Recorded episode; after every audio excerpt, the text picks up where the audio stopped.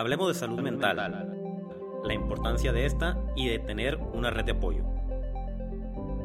Hablemos de cómo un muchacho, ante los ojos de la sociedad, puede ser un delincuente, pero en realidad solo estaba pasando por malos momentos. Es tiempo de ser empático. Por eso te contaré mi versión para que sepas que no estamos locos. Solo la sociedad no está lista para escuchar esto. Soy Heriberto Villicaña y esta es la red que necesitabas porque la red la hacemos todos. Bienvenidos a un nuevo episodio más de la red del podcast. Como siempre, muy contento con, con la calidad de, de invitados que he tenido y hoy no es la excepción. Hoy tengo a un nuevo amigo que tengo poco que, que, conocí, que cabe mencionar que le agradezco el apoyo que me, que me brindó desde que me conoció. Ya tuve la oportunidad de estar en, en su podcast para que luego lo, lo vayan a ver. Ahorita nos va a dar sus, sus redes sociales. Él es Carlos Fernández. ¿Cómo estás, Carlos? Gracias, Alberto. Un placer compartir aquí con tu red. Oye, para la gente que no te conoce, platícanos un poquito de ti, quién eres, a qué te dedicas. Bueno, Carlos Fernández primero es una persona agradecida con la vida.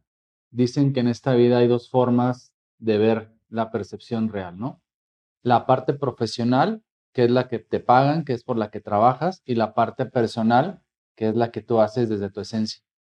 Y yo me he dado cuenta que las dos se forman una, ¿no?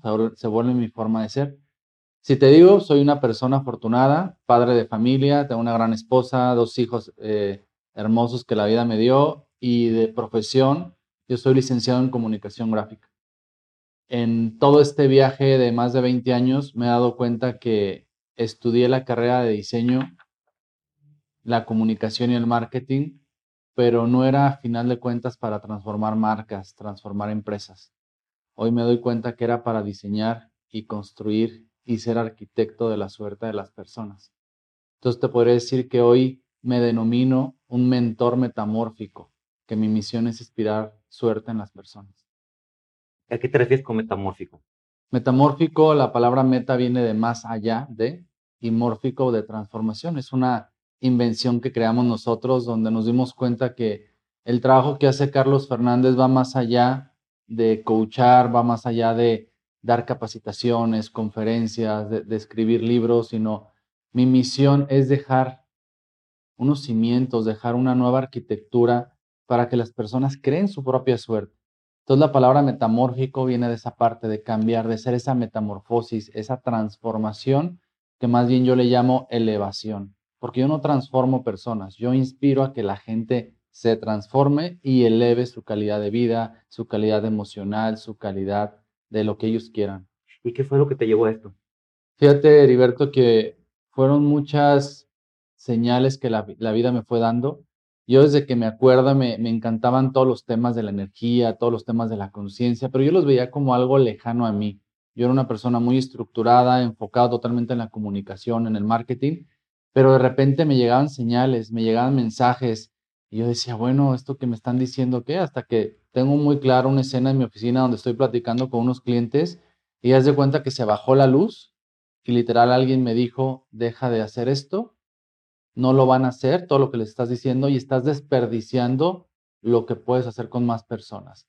Me sentí egoísta en ese momento y decía, ¿cómo? Si estoy aquí con mis clientes, pero a la vez fue como una película donde se detiene el tiempo y yo decía, les digo, no les digo, y empecé a cuestionarme y dije, no, algo está pasando aquí. Y después de un trabajo que, yo hice personalmente, me, la vida me fue llevando a certificarme en coaching con programación neurolingüística, aprender técnicas de relajación, técnicas de, manejo de energía. Y yo decía, pero que estoy, o sea, un publicista aprendiendo estas cosas. Pero dice, bueno, algo, algo me trajo, ¿no? Y me fui, me fui dejando llevar por el destino hasta que en una meditación de casi cuatro horas donde trabajas toda la parte energética, alineación de chakras, al final, en la parte más fuerte de la meditación, te dicen, escucha tu Dios interior. Y yo clarito escuché, aprende de esto y ayuda a los demás. Fue increíble para mí porque yo soy una persona muy racional y yo de repente lo que empecé a sentir y lo que empecé a percibir, caray, este no es Carlos, esto sí, hay algo, ¿no? En mi energía. Puedes llamarle que era la respiración, que fueron las cuatro horas de estar en una posición, lo que quieras racionalmente, pero ahí es donde me di cuenta que dentro de nosotros sí hay algo más. Y cuando yo escucho eso, aprende estas técnicas y ayuda a los demás, la vida me puso una semana después en una experiencia de vida a, hacer este tipo de terapias. increíble la respuesta con la gente. De hecho, ellos creían que yo me dedicaba a esto de toda la vida. Entonces yo empecé a seguir ese proceso, a seguir preparándome y pues de ahí sale lo del metamórfico, ¿no? De dejar semillas. Me puse a investigar qué es lo que hacía Carlos Fernández como resultado más allá de mis pláticas, de mis ponencias, de mis talleres y nunca me decían, gracias, me enseñaste a vender, gracias, aprendí neuromarketing, gracias, aprendí técnicas de esto, no, iban más allá. Cambiaste mi vida, transformaste, me hiciste, logré, conseguí, nunca me imaginé. ¿Cómo? De repente te llega el síndrome del impostor y te dice, a ver, tú no eres psicólogo, tú no eres terapeuta. me pasó. ¿Y cómo estás transformando o siendo parte de esto, que es muy bonito, ¿no? Ayudar a las personas. Y, y, me he dejado fluir y de ahí pues viene la parte del metamórfico, ¿no? De dejar un cómo sí puedes cambiar tu destino, un cómo sí puedes hacerlo. Y me ha tocado, agradezco a la vida que he tenido alumnos desde siete años hasta ochenta y tantos años. Y la verdad, cuando te transmiten en un WhatsApp, en un mensaje privado, Carlos, conseguí, logré, pude, nunca me imaginé, dices, wow. Es una gran satisfacción. No, no, es una moneda que. Y es el mejor pago. Es una moneda que, que llega al alma y es donde dije, esto va a ser mi propósito de vida, esto es mi misión de vida. Y literal, me desapegué de lo que era Carlos Fernández, que me costó mucho trabajo construir mi, empresa, construir junto a mi esposa ese proyecto de vida en la parte de la publicidad, de la comunicación y el marketing. Y llegó la pandemia, bendita pandemia, y dije, es el momento de, dejar a un lado eso y dedicarme a esto. Fíjate, me, siento muy, muy, y hasta estoy chinito, me siento muy identificado, muy identificado contigo porque me pasó algo, algo similar, ¿no? Eh, yo tenía un restaurante bar y me, también me pasó lo del síndrome del impostor, ¿no?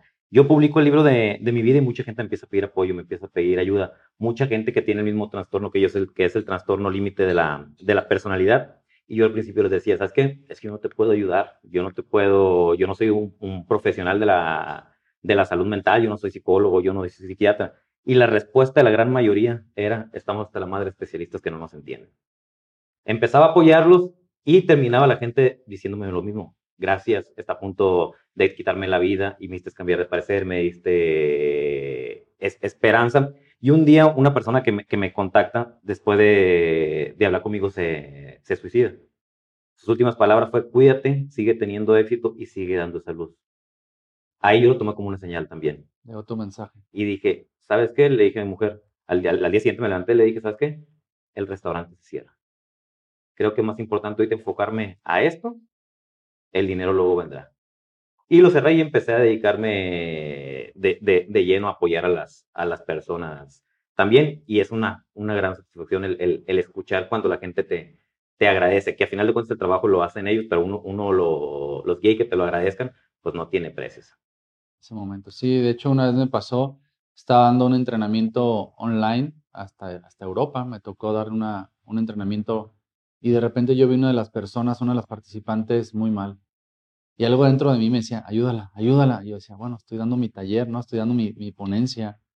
Pero yo cuando veía que ella tomaba en el teléfono su cara, era así muy, o rápido, lo menos que se pudiera ver ella. Y algo dentro de mí, yo, yo leo mucho las señales y, les hago caso. Y de repente les dije a las chicas, le dije, oye, ¿me permiten? Esto no está en el taller, esto no va en el curso pero me veo necesario hacerlo. ¿Me permiten? Sí, dame tres minutos nada más. Y le dije a la persona, le digo, oye, me das oportunidad de, escucharte, de, verte a los ojos. Cuando acerca su cámara a su, a su rostro, dije, no, esta persona no está bien, algo, algo tiene. y, y la verdad le dije, dame oportunidad de ayudarte, creo que algo puedo impulsar lo que estás viviendo. No sé por qué pensé eso, no sé por qué le dije eso, pero yo me dejé fluir. Le dije, dame tres minutos, no te pido más. Cierra tus ojos. No recuerdo lo que le dije, Heriberto. Y así quedó. Lo que sí me acuerdo es que al final de la, de la visualización que le hice, le dije, la siguiente sesión me gustaría verte con los labios pintados. No sé por qué le dije eso. Pues pasó una semana, yo no la conocía. Era otra. Dije, bueno, qué bien, ¿no? O sea, mejoró su autoestima. Yo no la conocía. Así quedó. Pasan tres meses y de repente recibo un inbox y me dice, Carlos, muchas gracias, esto te lo debo a ti. Y yo dije, hola, qué gusto saludarte, le digo, pero ¿qué es lo que me debes? Digo, si se puede saber, ¿no? Digo, agradezco que me saludes, pero si puedo saber en qué aporte en tu vida. Y me dice, salí de la depresión, bajé de peso, hoy tengo amigos, hoy salgo a la calle, hoy me divierto, soy otra persona. Y dije, wow, ¿cómo esos tres minutos influyeron en crearle la vida a otra persona desde una famosa suerte que creemos que nada más para unas personas es, no, ella creó su suerte. Entonces esos momentos son los que te dicen, wow, algo estás haciendo diferente. La chica que me contrató me dijo, Carlos, tengo cuatro años de conocerla. No sabía de qué tamaño era su cabello. Siempre traía una coletita nada más, cero maquillaje. Hoy es otra persona. ¿Qué le hiciste? Dije, pues nada, lo que tuviste. Simplemente hablé con ella. No hice nada más. Entonces, desde esos procesos son monedas que, pues, ¿cómo, cómo valoras eso más que con el corazón, ¿no? De agradecer el poder servirle a las personas. Oye, ahorita que dijiste de, de que a veces no sabes de dónde sale lo que, lo que dices, me pasa a, mí y mi mujer me dice, oye, de repente te oigo que estás hablando con, con, con, las personas y como que eres otro. Y yo de repente también termino de, de, de hablar y a veces me olvida lo que dije también. Sí, es, parte de cuando te conectas con tu alma, con tu ser, sale la comunicación que tienes que utilizar en ese momento. Oye, Carlos, ¿tu infancia cómo fue? Muy bonita. Tuve, yo creo que de mi etapa de vida, la infancia es la que más recuerdo, porque fue mi etapa que siento que disfruté más en la parte de estudiante, de aunque era el kinder y la primaria, tengo muchísimos recuerdos. Empecé a jugar fútbol, una de mis pasiones fui el capitán de fútbol durante casi todos los seis años de primaria. Tuve la fortuna de tener entrenadores que eran exjugadores profesionales, que me dieran los uniformes, jugadores profesionales del equipo que yo le iba. O sea, era increíble toda esa etapa, disfrutar con amigos, me la pasaba en la casa de ellos, ellos en mi casa. Fue una etapa dorada que, la tengo muy, muy valorada en, mi, en mi archivo personal, la infancia. ¿Tus papás cómo eran? Mis papás siempre apoyándome, siempre estando conmigo. Mi mamá siempre de un lado a otro en toda la parte deportiva, con mi hermana y yo. En ese momento nomás éramos mi hermana y yo. Y la verdad son papás que no eran del todo amorosos de decir, ay, mi chiquito hermoso, ¿no? No era, no era su forma de ser. Sin embargo, siempre estaban ahí. ¿No vieron eso en su casa?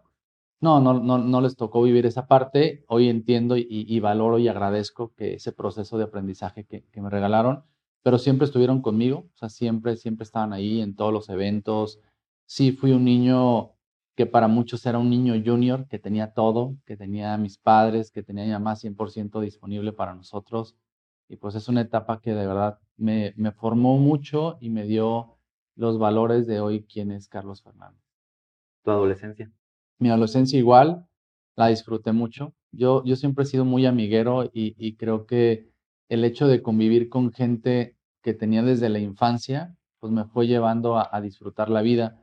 Entro a la secundaria, cambio totalmente mi forma de ver la vida porque cambié, yo no quería estar ya en un colegio privado, quise vivir la experiencia de estar en un público. Muchos de mis amigos que estaban en el privado se fueron al público y yo quería estar ahí. Yo en ese momento no veía si era escuela privada o pública, simplemente yo quería estar con mis amigos y quería estar en esa escuela que, mis papás me dijeron. Tenemos ¿Eres de aquí de, Guadalajara? Soy de Guadalajara. ¿En cuál estudiaste? En la técnica 4. ¿Y antes en cuál estabas? En Fray Pedro de Gante. Entonces me fui del colegio a una escuela pública y aprendí muchísimo. Ahí creo que formé mucho del de, valorar y del aceptar que las etapas de la vida a veces estás arriba, a veces estás abajo. Digo, yo no veía muchas cosas porque pues era una persona afortunada, tenía todo en mi casa, ¿no? Mi papá o mi abuelo me llevaban a la escuela, casi casi me recogían, yo ya de 11, 12 años iban por mí, pero em, empecé a valorar muchas cosas, porque en una escuela pública, a diferencia de una privada, pues sí hay niveles en cuanto a la economía, hay niveles en cuanto a educación, y hay mucho aprendizaje que, que creo que me tocaba y de alguna manera decidí vivir esa experiencia para conocerlo. ¿Qué aprendizaje te dejó?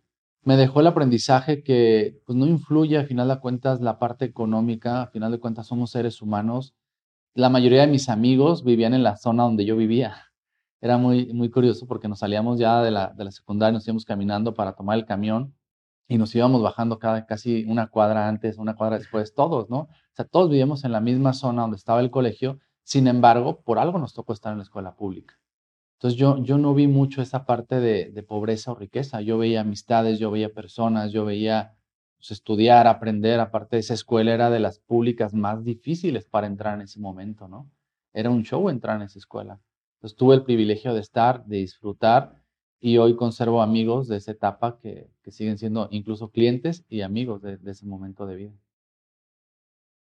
Oye, eh, el, en el crecimiento personal yo me, me dedico a esto, pero a mí me llevó pues una vida caótica, ¿no? Y el, el empezar a hacerme responsable de, de, de, mi vida y empezar a, a, hacer cambios.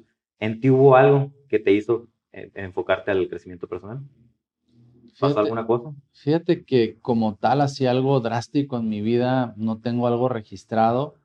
Sí, soy consciente desde mis 18, 19 años que yo siempre quería estar como ayudando, como impulsando, como diciendo cómo sí se pueden hacer las cosas. Eh, durante ese proceso de, hijo de familia, yo un día me recuerdo que fui con un padre y le dije, oye padre, ¿qué hago? Yo quiero hacer esto, quiero decir esto, quiero apoyar. Me dijo, no, no es tu labor, tú eres un hijo más, no eres el papá de los demás. Pero yo ya traía esas ansias de, de transmitirle a la gente cómo cambiar, cómo mejorar, cómo hay otro camino, ¿no? Y de repente en ese momento yo no conocía cosas espirituales, cosas técnicas, coaching, programas, no, conocía esas cosas. Yo simplemente eran las ganas de decir, oye, sí se puede, cambia, mejora, transforma tu vida. Después empezaron a llegar a mí personas que me fueron dejando mensajes. Oye, ya viste tal película, oye, ya leíste tal libro. Y yo soy de los que no me quedo con el casualidad, sino digo, a ver, tengo que verla, tengo que comprar ese libro. Y recuerdo muy bien de mis primeros libros, El juego de la vida y cómo jugarlo que te habla mucho de la mentalidad, de cómo te reprogrames tú mismo, de cómo tú puedes cambiar tu realidad y tu destino con tus propios pensamientos. Con las historias que te cuentas. Con las historias que te cuentas. después veo la película El Secreto. Después empiezo a conocer la parte espiritual con este señor que hace meditaciones. Ay, se me fue su nombre. Que hace, que incluso él tiene el récord de estar casi 12, 13 minutos sin respirar. Entonces empiezo a ver estas películas, pero yo las veía como contexto cultural Hoy, si me hubieras dicho en tantos años te vas a dedicar a esto, digo, me hubiera devorado todo el material que hubiera podido en ese momento. Oye, ahorita que mencionaste la película del, del secreto, ¿tú crees en la ley de la atracción? Creo que es parte de un proceso. O sea, la ley del secreto es un tema muy comercial y muy aspiracional de conseguir riqueza y de conseguir lo que tú quieras. Yo en lo personal tengo mi propia forma de materializar y de ejecutar ese contenido. Yo del secreto me quedo nada más con la intención y con el enfoque, pero que hay, varios procesos que hay que sumarle para que eso se consiga. Y hoy con lo que he estudiado y con lo que he aplicado y con lo que realmente ejercito yo, te puedo decir que muchas cosas sí se consiguen. ¿Qué hay, que, su tiempo. ¿qué, hay que sumarle a esa fórmula? Si nos basamos en la película del secreto, yo creo que ellos se basan mucho en la visualización y en, y en la concentración intención, enfoque, en vivirlo en tu mente, pero se queda en la parte lógica. Hoy sabemos que el corazón rige al cerebro. Hoy sabemos que el intestino está conectado con el corazón y con tu cerebro. Y hay partes emocionales en tu intestino, emociones en tu corazón y activos neurotransmisores que te hacen sentir las emociones. Entonces es un juego entre visualizar, entre sentir y entre ejercitar desde tu boca. Es como utilizar todos tus sentidos para manifestar eso que aparece en tu mente. Es como si de repente te dijera, quiero que me mandes una fotografía. Pues si no hay una cámara, si no hay un lente, si no hay algo que tomar, pues no vas a tomar la fotografía. Sin embargo, si y si no la tomas, porque puede haber todo, claro, si no la tomas, no funciona. Si no está en el momento, entonces muchas veces se dice, no, visualiza y lo vas a conseguir. No, lo que decía Walt Disney, si lo imaginas, lo creas. Sí, pero es un proceso que no nada más es eso. O sea, es como si te digo, ve a estudiar y vas a ser exitoso. Sí, pero si no te aplicas, si no tienes disciplina, si no te gusta, si no lo disfrutas, pues te vas a salir con tu calificación de 10 y no va a pasar nada en la vida. En cambio, puedes tener muchos amigos que tal vez ni en los 6 o 7 tenían y hoy son grandes seres humanos a nivel profesional y personal. ¿Por qué? Porque había una intención, había un camino de vida. Entonces aquí hay que sumarle qué es tu propósito, a dónde vas. lo que estás haciendo va encaminado con lo que tú eres, con tu esencia, con tus habilidades, con tus dones. Ahora sí, súmale, ¿qué quieres? ¿Qué deseas? ¿Hacia dónde vas? ¿Cómo lo vas a conseguir? Y hay algo increíble, Heriberto, que es nuestra imaginación. La imaginación, muchos le llaman fe, muchos le llaman suerte, muchos le llaman ideas, muchos le llaman sueños, pero si no existe en tu mente esa imaginación que, que te conecta con tu ser interior en un mundo donde no es, pero sí es, dicen que la fe es como el pájaro que canta cuando uno llega a la mañana, ¿no? Es creer en algo, pero esa creencia pues viene muy fuerte de pensamientos, de sentimientos, de emociones, de actos, tanto mentales como físicos. Yo tengo una fórmula que es como mi fórmula para traer esa parte del secreto. Q más H más De hecho, eso a decir ahorita. A ver, hay que hacer una fórmula. Sí. A ver, entonces, Q Q más H más H más A al cuadrado. más A al cuadrado. Ahora, Primer paso, Q, querer, desear, soñar, necesitar, aspirar.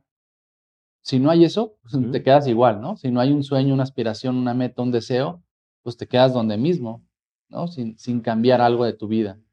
Si no tienes un sueño chico o grande, ganas de cambiar, de mejorar, de transformar, pues vas a seguir de manera automática en la vida. ujú, Entonces, primer paso, pon qué quieres, qué deseas, qué sueñas. De ahí, ¿qué sigue? Hacer, la parte humana, ¿no? Por eso es la ¿Qué? H de humano y de, de hacer, de acción. Si tú eres una persona que únicamente se queda en soñar, acostadito que la en su gente cama, cree que la ley de atracción es eso nada más. sí, por eso te digo que es un proceso, no digo que esté bien o que esté mal, simplemente es un proceso para conseguir.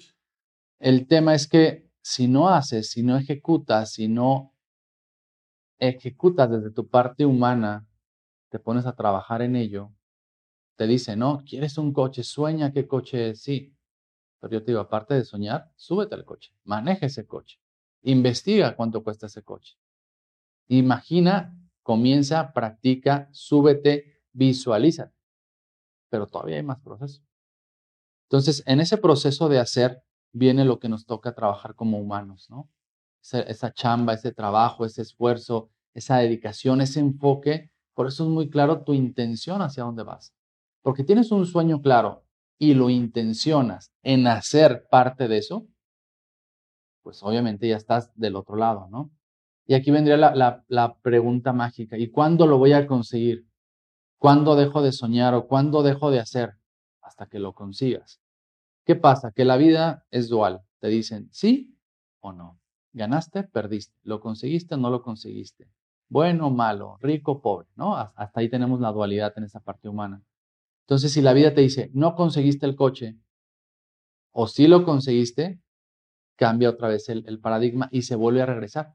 Por eso yo le puse al cuadrado la la es de agradecer. Agradecer, si eres espiritual, pues la gratitud es lo más potente que tenemos los seres humanos, la gratitud y el perdón. Si eres matemático, si eres racional, pues le llaman KPIs, le llaman ROIs, le llaman métricas, ¿no? A ver, ¿por qué no lo conseguí? Me faltó capital, me faltó esto, no logré esto, el tiempo, lo que quieras de manera lógica, analizar y cuestionar, se vale. ¿Pero para qué? Para que vuelvas a empezar, no para que tires la toalla. Si consigues tu meta, ¿qué sigue? Tarde o temprano vas a querer cambiar ese coche por otro. Si no lo consigues, es muy fácil tirar la toalla y decir esto no era para mí. Y darle valor a todas esas creencias, recuerdos y cosas que tú crees que son realidad, pero que tú sabes que no son reales. Entonces, por eso es al cuadrado. ¿Por qué? Porque tienes dos opciones. O te regresas a querer algo más o te regresas a agradecer porque no lo conseguiste y vuelves a empezar tu fórmula. Y ver el aprendizaje. ¿Qué hiciste mal? ¿no? Exacto. Entonces vuelve a empezar. Si lo consigues, vas a querer algo más. Si no lo consigues, por eso es el cuadrado, vuelve a empezar tu fórmula. Lo que querías tal vez no lo necesitabas o tal vez no era por ahí o vuélvelo a hacer de una manera diferente. Entonces otra vez, deseo esto diferente, hago esto diferente y agradezco porque lo consigo o no lo consigo. Y es el juego de la vida que, que todos los días estamos trabajando las personas sin darnos cuenta. ¿Tú cómo describirías el fracaso? Híjole, el fracaso es algo que en la cultura mexicana sobre todo lo hemos marcado como persona, híjole,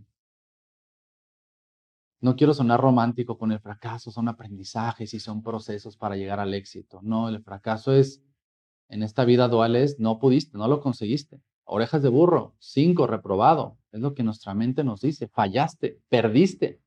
Y es algo, Heriberto, que el inconsciente humano no se permite.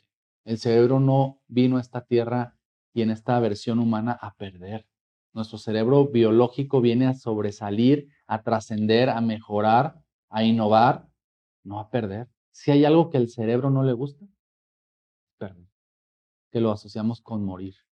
Entonces, fracaso es una palabra fuerte que nos puede limitar y meter en una cueva porque va a activar recuerdos que digan, ves, yo te lo dije de niño, que no ibas a poder hacer esto, que no ibas a aprender a leer rápido, que esto, y cada quien con sus, recuerdos y sus programas de no pudiste, de no lo lograste, disfrazados de esa frase de, fracaso, se activan. Entonces aquí es lo poderoso, que hagas consciente que es un proceso.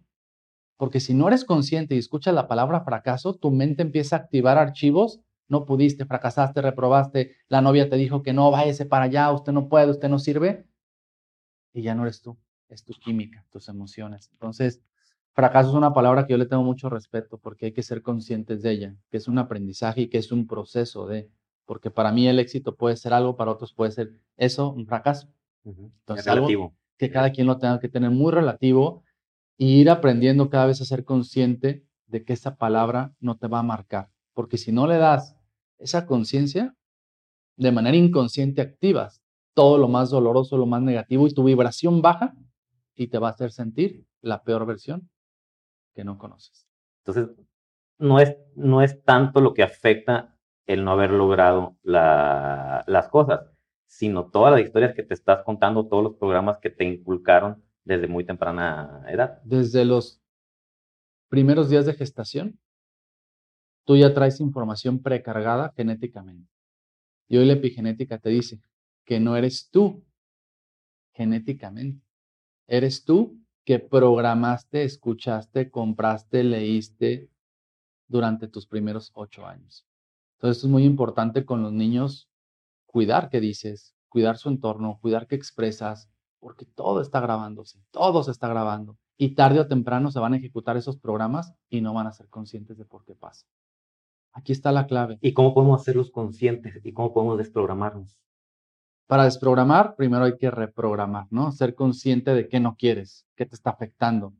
El inconsciente es tan poderoso que mete las cosas en llave y en candado para que no te molesten y no te afecten. Por eso hay terapias de hipnosis, terapias de regresión que van a nivel inconsciente. Te protegen. Que desprotegen y, y es como entrar con la clave secreta y decir, a ver, Heriberto, tú guardaste a los tres años, tú no puedes, tú no mereces, tú no sabes. Y a los veintitantos, de repente en un trabajo te dicen eso, ¿qué hace tu mente? Tiene dos opciones. O lo sigue protegiendo y desencadena otras cosas, o abre esa carpeta y dice, ¿qué se siente fracasar? ¡Pum! Químicos. ¿Qué se siente que te digan que no sabes? ¡Pum! Por eso cuando la gente dice, me siento muy mal, me siento de la patada, no puedo salir de mi casa, mentalmente él quiere salir, pero emocionalmente, ¿qué es lo que rige al cerebro reptiliano? Pues no, están ganando los químicos, la biología. Es como cuando te tomas cinco caballitos. Pierdes la parte lógica y eres otra persona. Abrazas, sonríes, te pones a cantar, te desinhibes y el que llega a la fiesta es tu amigo. ¿Y por qué dos horas antes no eran tus amigos? Porque eras lógico. ¿Qué van a decir si yo lo saludo, no lo conozco, si la volteo a ver y no le parece? Pero el alcohol químicamente activa neurotransmisores. Entonces, de ahora en adelante puedo tomar, perdón, cinco caballitos al día. ¿Eh? Ya dijeron, ¿eh? Todo, todo depende, ¿no? El, el, el, químico en ti se va a activar incluso a veces sin el alcohol, porque es totalmente inconsciente. Por eso esa palabra de conciencia hoy en día toma mucha fuerza y a mucha gente no le conviene que la gente conozca de esto. Entonces, si ya lo hacemos conscientes, ¿qué sigue? Pues hacia dónde vas, cuál es tu habilidad, cuál es tu esencia, cuál es tu don, cuál es tu propósito, cuál es tu misión, qué es lo que disfrutas hacer. Conocerte, hacia dónde vas. De esa manera te reprogramas de esa manera reprograma. Sí, somos una computadora, somos un código binario y hay que reprogramar lo que sí queremos, pero nuestro cerebro está programado, Heriberto, a lo que no queremos que pase. Vas a ir a un lugar y ¿qué piensas? Que no llegue tarde, que me pueda estacionar, que no esto, que no esto, que no esto, que no esto, que no esto. Rara vez pensamos, ah, que disfrute las vacaciones más padres de mi vida, que tenga las experiencias más, ¿no?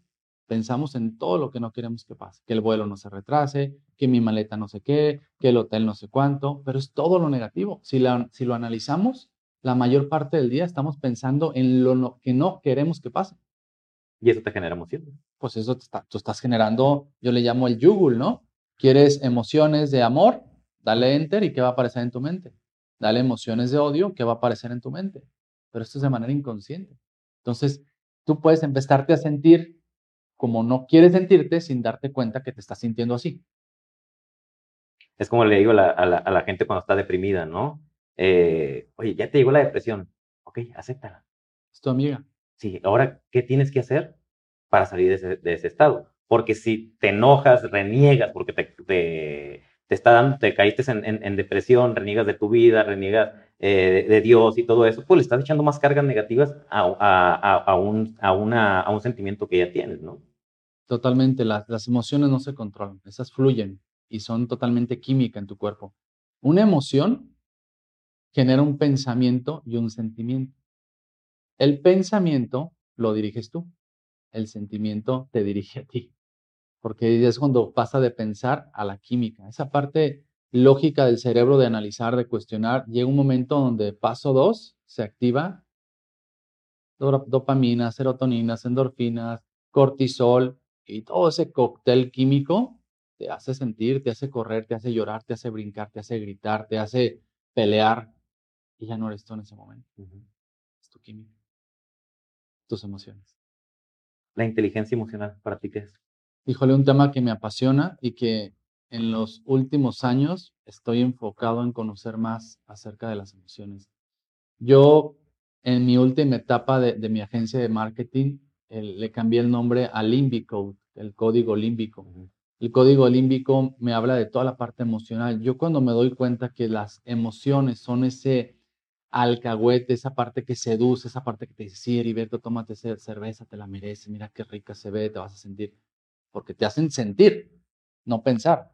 Entonces, esa parte emocional es algo que nos mueve, es algo que seduce a las personas a que hagamos cosas. Es esa trampa o ese amuleto que tenemos los seres humanos para conseguir las o sea, De cierta manera bloquea tu cerebro racional.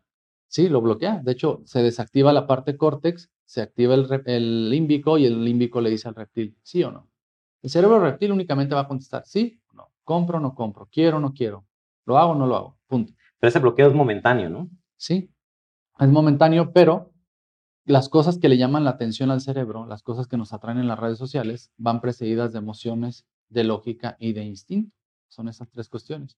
Entonces, el límbico es el que lleva la gran porcentaje de, de, asertividad para conectar al reptil.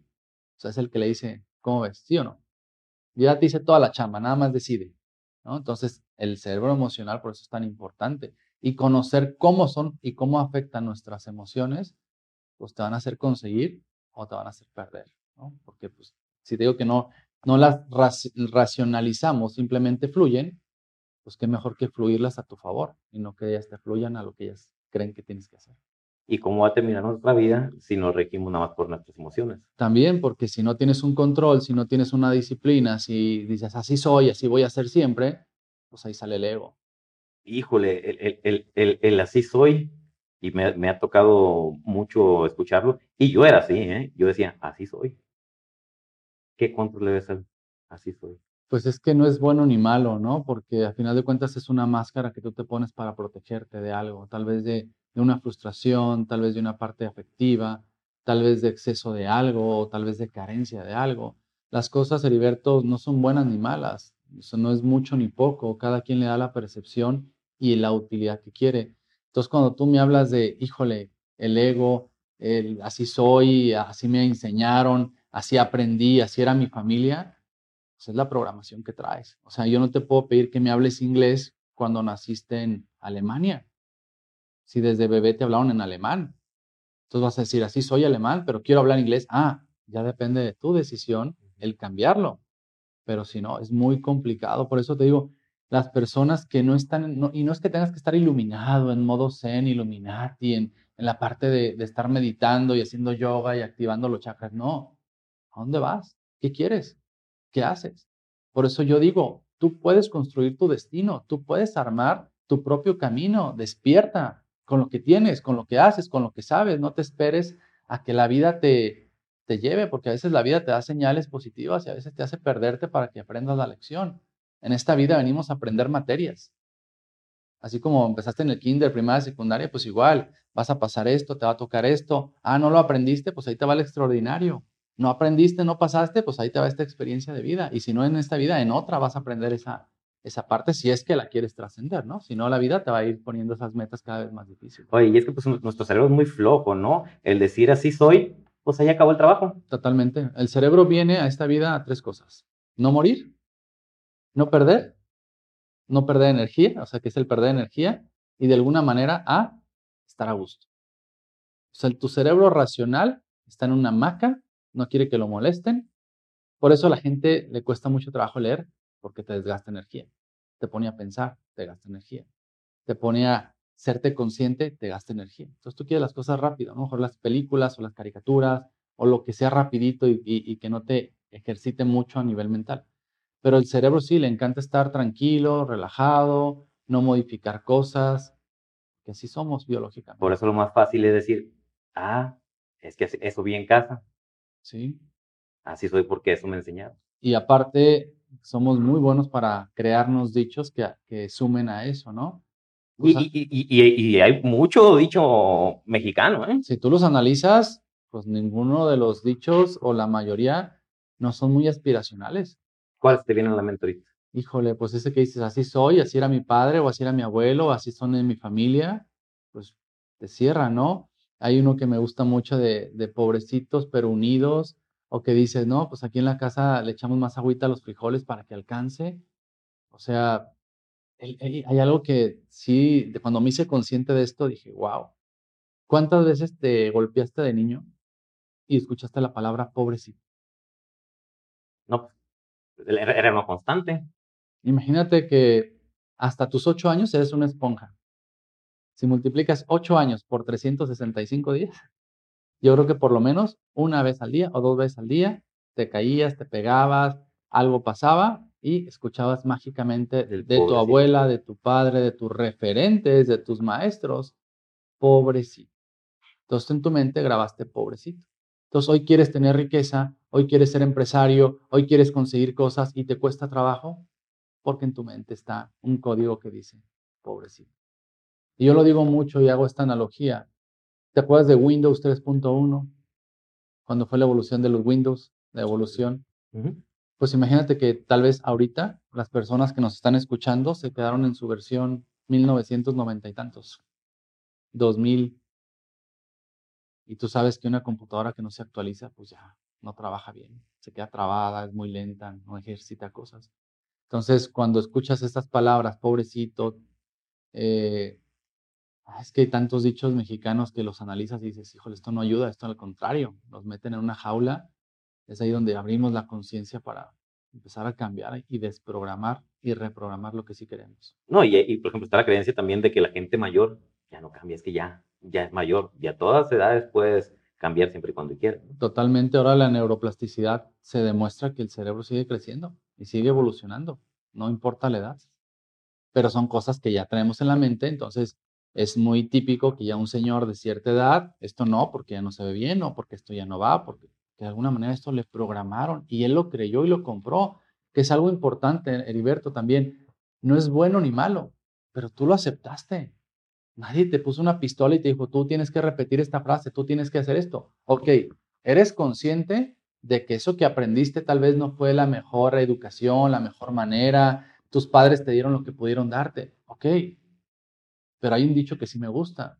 Tú no eliges cómo nacer, en qué condiciones vas a nacer, pero tú sí eliges en qué condiciones te vas a ir y vas a dejar una huella o trascendencia en esta vida. Y ahí está la magia. Ok, tienes 20, 15, 30, 40, 50, la edad que tengas. Hazte consciente de tu vida. ¿A dónde vas? ¿Qué quieres? ¿Hacia dónde vas? ¿Por qué lo haces? ¿Para qué lo haces? ¿Qué ganas? ¿Qué transmites? ¿En qué ayudas? Cuestionar nuestras creencias. Cuestionarte es válido. Entre más sabes, te das cuenta que menos sabes. Pero ven tu camino, encuéntrate, descúbrete. Y una vez que digas, ah, ok, vine esta vida a esto, pues dala toda. Dalo, regálalo, compártelo. Y la energía llamada dinero, abundancia, va a regresar contigo. Va a decir, esta persona está energéticamente fluyendo en su misión, en su propósito, va a llegar contigo. Si no quieres que te lo diga tan espiritual, haz lo que te gusta, haz lo que disfrutas que, que, te gusta hacer, porque la gente podría pagarte por eso. Si hay una necesidad, hazla, salte de donde estás, atrévete, da el brinco, equivócate, pero si es tan grande tu misión y tu propósito, tarde o temprano vas a llegar a esa meta. Ahorita me, me, acordé, y ya lo he platicado en, algunos otros podcasts, ¿no? Que yo soy contador público egresado de la Universidad Panamericana, ¿no? Y cuando salí, empecé, no, empecé a trabajar un año antes de salir en una de las firmas eh, número uno a nivel internacional en, en, esos tiempos, no sé ahorita cómo, cómo esté. Y me acuerdo que desde que entré no me gustó. Pero me quedé ahí porque cuando entré me quisieron no batear y no me, no me dejé. ¿no? El caso es que luego hicieron una junta para decir que andaba armado, que me habían visto en la Universidad Panamericana amenazando a alguien y era, era, era mentira, ¿no? El caso es que dije, ¿sabes qué? No van a lograr lo que quieren, no me van a hacer que me vaya y pues no tienen motivos para, para correrme.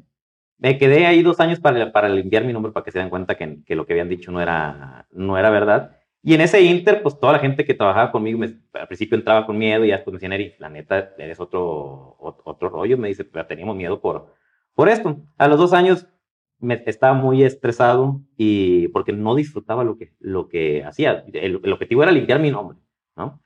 Y eh, en una llamada con mi papá por teléfono me exalté y le colgué. En el momento hice conciencia y dije, a ver, ¿qué es lo que me tiene así? Ya sé qué es lo que me tiene así. No estoy disfrutando de lo que estoy haciendo, vivo estresado. Ya, creo que ya fue suficiente para el objetivo que era de limpiar mi, mi nombre. Agarré el teléfono, le marqué otra vez y le dije, papá, ¿sabes qué? discúlpame por lo, como, como te hablé, por cómo reaccioné. Yo ya sé qué es lo que, lo que me tiene así, pero mañana lo soluciono.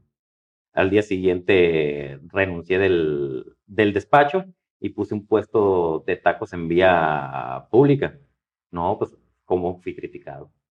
¿Cómo era posible que un egresado de la Universidad Panamericana, eh, trabajando en una de las mejores firmas, renunciara para poner un puesto de tacos en vía pública? Las creencias de la gente, ¿no? Pero yo, yo, dije, ¿sabes qué? Yo quiero vivir mi vida, no quiero vivir la vida de los demás.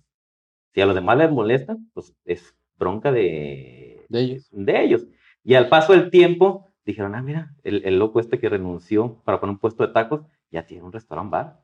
¿No? Ya, ya, ya no, estaba, no estaba tan mal. Pero ¿qué hubiera pasado si yo me hubiera creído esa creencia de que porque estudié contabilidad, tengo que dedicarme a contabilidad, ¿no? Porque estudié en una de las mejores universidades y se invirtió una buena cantidad de dinero, tengo que dedicarme a eso, no. Tengo que dedicarme a lo que a mí me hace feliz, no a lo que la gente le hace feliz. Exacto, dijiste la palabra mágica, felicidad, ¿no? En esta vida el ser humano compra eso, no morir, no envejecer y estar feliz. Entonces cuando tú te compraste esa historia, la vida te da que sientas y vivas alegre, feliz, con gusto, con pasión, con ganas. Para ti, ¿qué es la felicidad? La felicidad para mí es estar en paz. La felicidad para mí es poderme reír, poder disfrutar, poder ser consciente. La felicidad para mí es despertarme, poder abrir mis ojos, ver que sale el sol, voltear a ver al lado de mi esposa, ver a mis hijos, llevarlos a la escuela. Hoy tengo un perro, estoy aprendiendo a querer y aceptar tener un perro en mi vida. La felicidad para mí ha, cambiado mucho el concepto porque crecemos y creemos que la felicidad va ligada a la parte material a la parte de logros, a la parte de cosas. Y hay algo importante, Heriberto, yo me di cuenta que en mi meta personal, los topes que yo me puse, hacer esto, tener esto, conseguir esto, hace seis, siete años los, conseguí.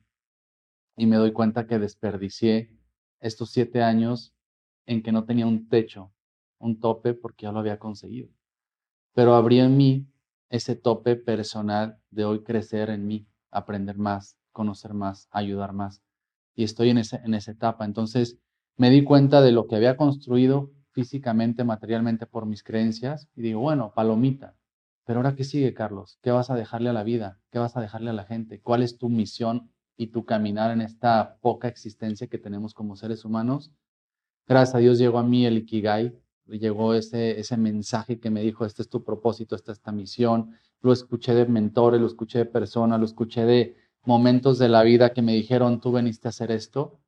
Y hoy para mí es eso, es mi vida. O sea, yo te podría decir, Carlos Fernández, vive en paz, vive tranquilo, Hay momentos, obviamente, de estrés, de cuestiones diarias de la vida, pero de verdad, neta, neta, yo de repente voy manejando y, de repente digo, estoy en paz. Y sí, de repente se me mete un coche, me pitan y digo, ¿no? Y logro activar esa conciencia que de repente se nos va en el modo automático, pero disfruto mi vida, Heriberto, disfruto lo que hago, sé que mi camino estoy en el, en el proceso, estoy, sé que estoy en la ruta hacia donde me tocó, decidí y elijo vivir, y para mí eso es ser feliz, poder decir gracias porque hago lo que quiero hacer disfruto lo que hago. Oye, ¿cómo podemos encontrar nuestro propósito? La gente que nos está escuchando que no ha encontrado su propósito, ¿cómo puede saber cuál es su propósito? Hay muchas herramientas, hay muchas técnicas a nivel psicológico, a nivel eh, procesos. Uno, te recomiendo mucho el Ikigai, es, una, es de la cultura japonesa. ¿Qué haces? ¿Por qué lo haces? ¿Para qué lo haces? Hay otra técnica también que lo hizo eh, Simon Sinek, el círculo dorado, famoso para qué es encontrar unas, hay, hay test psicológicos, pero ojo, hay cosas que te van a guiar y ya están programadas a decir, eres así o eres acá. No, eso no, eso no te ayuda, porque otra vez vas a comprar una etiqueta que vaya con tus creencias. Yo creo que la mejor manera es desconectar. Si algo que tú estás haciendo no lo estás disfrutando, darte cuenta de eso y aceptar abrirte nuevas posibilidades. No porque ya 20, 30, 40 años fuiste contador y hoy vas a decir, yo quiero hacer esto Cero creencias, cero cuestiones, salte de tu jaula, abre la llave la posibilidad y empieza a escucharte. Empieza a escribir qué quisieras hacer. ¿Qué harías si la gente disfrutara de eso? ¿Qué harías que la gente necesita? ¿Qué harías que no importara el tiempo a la hora que lo hicieras? ¿Qué harías sin necesidad de tener X o Y equipo o inversión o infraestructura? ¿Qué harías? y nadie, nadie más que tú sabe las respuestas. Pregúntaselas a tu alma, pregúntaselas a tu ser, pregúntaselas a tu persona, no a la que construyó la vida que crees que eres y que tienes. Porque si no lo estás disfrutando, si no estás vibrando positivo en ello, quiere decir que falta que te descubras. Y es algo que yo escucho mucho, Heriberto. Quiero conocerme digo, tienes 70 años, padre, quiero saber cuál es mi mejor versión. Pues descúbrela, trabájala. Yo, hay, hay muchas formas también de, la vida siempre nos está hablando, siempre te está diciendo cosas. Tú vas a la calle y ves señales, pero no somos conscientes. Ve a una librería y agarra un libro. Que estamos viviendo de manera inconsciente. Totalmente. Dicen que solamente tenemos el 1% de conciencia. Yo lo dudo porque ya la ciencia demuestra que técnicamente estamos reprogramados 100%. Pero en esa parte de reprogramación que podemos hackear esos códigos para quiero ser la versión que merezco ser, aquí viene la magia. Porque es como decir, mi teléfono no funcionaba, pero lo reprogramé y ahora ya funciona. Así somos las personas. Cuando te escuchas, cuando conoces y conectas con lo que quieres ser. Quieres ser, no quieres tener.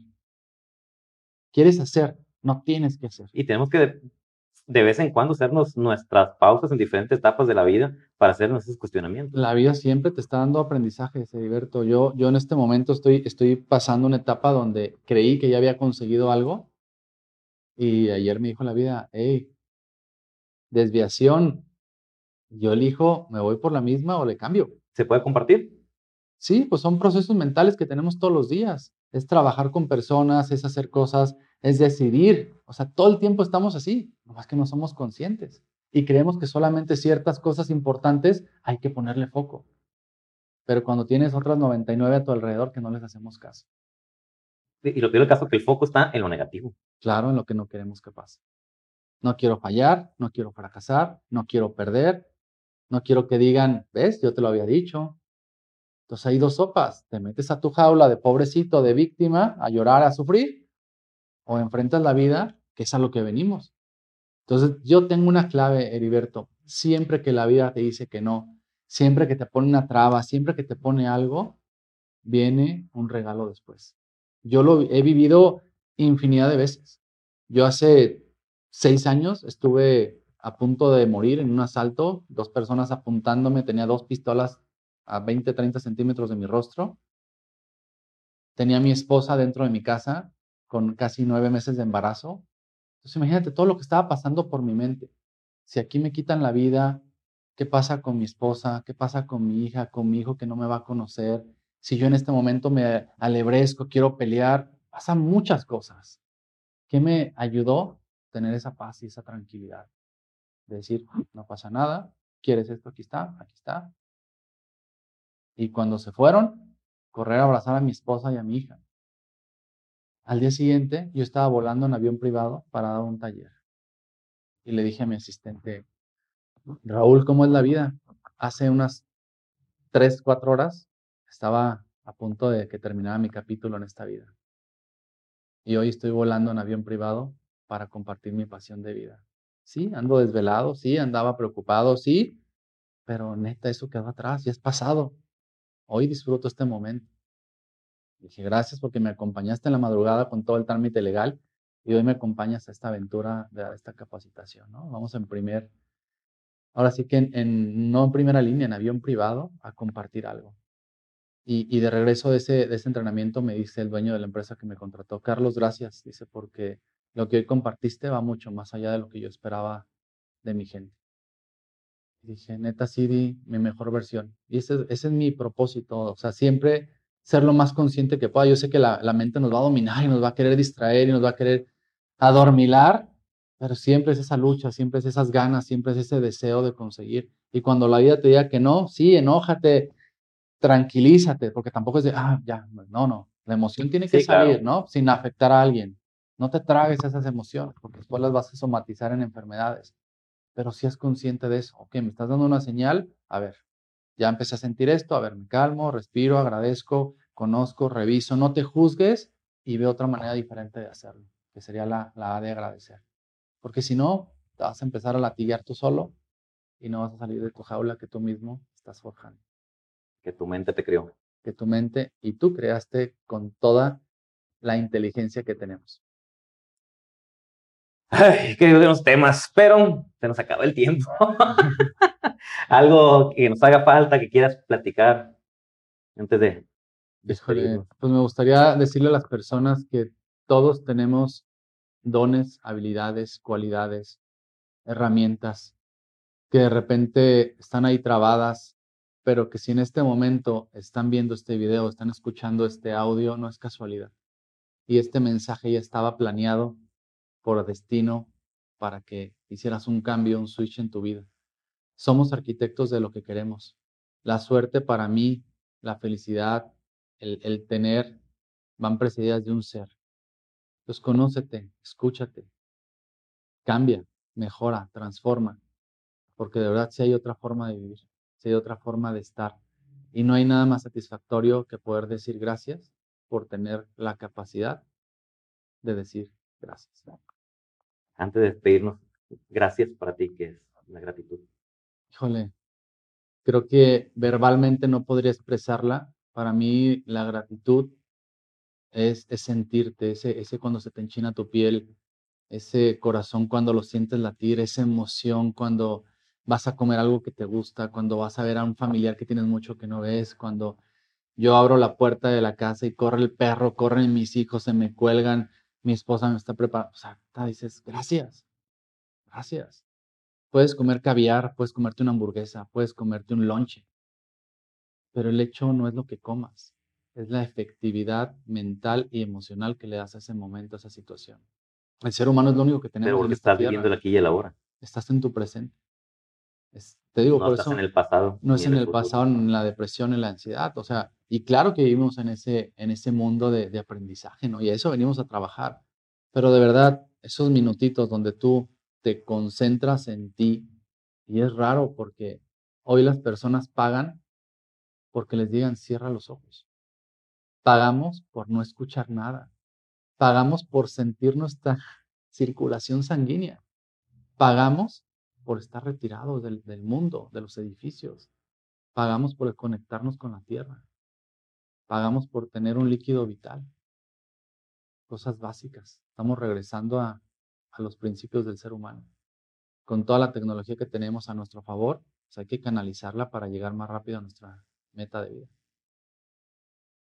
Hace rato hablaste y mencionaste la palabra perdón. El perdón, ¿qué es? El perdón es, es un examen final en una materia que viviste, que aprendiste. El perdón es como decir, te gradúas, te doy los honores, lo conseguiste. Porque en esta vida, pues nosotros elegimos nuestra historia de vida para dar ese brinco, esa trascendencia, esa evolución. Y el perdón, pues es esa prueba más complicada. decir, sí, me hiciste, pero te perdono. es fuerte. es la meta yo creo que más complicada que, que, está en la vida. Yo algo que he aprendido, Heriberto, si me dices de todas las filosofías, metodologías, teorías, libros, capacitaciones, mentores, me quedo con dos palabras. Dos palabras que cambian la vida de un ser humano. Una es amor y otra es perdón.